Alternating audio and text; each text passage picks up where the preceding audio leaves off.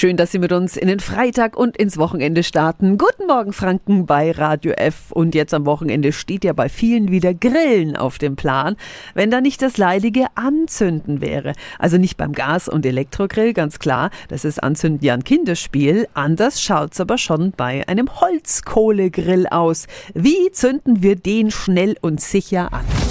Radio F. Jetzt Tipps für ganz Franken. Hier ist unser Wiki Peter. Phil Klausen hat bei uns den Food-Podcast Fett und Rauchig. Guten Morgen. Einen wunderschönen guten Morgen. Grill anzünden. Wie geht das? Einfach, sicher und schnell. Am besten ne, die Kohle ein bisschen aufschichten und dann nimmst du einen natürlichen Grillanzünder, denn der ist frei von irgendwelchen Schadstoffen und sowas. Also vielleicht so einen kleinen Holzball oder da gibt's ähm, so aus Spänen, da gibt's alles mögliche, was man kaufen kann, aber bitte irgendwie weg von den chemischen Sachen. Da gibt's mittlerweile echt tolle Geschichten. Können wir den Glühvorgang so mit dem Föhn ein bisschen vorantreiben? Ja, das äh, machen gerne und viele Leute, aber der Föhn ist eigentlich viel zu kräftig. Der bläst viel zu sehr in die Kohle rein, dann wirbelt alles rum, die Funken fliegen rum, besteht natürlich Gefahr, dass man irgendwie den eigenen Garten abfackelt.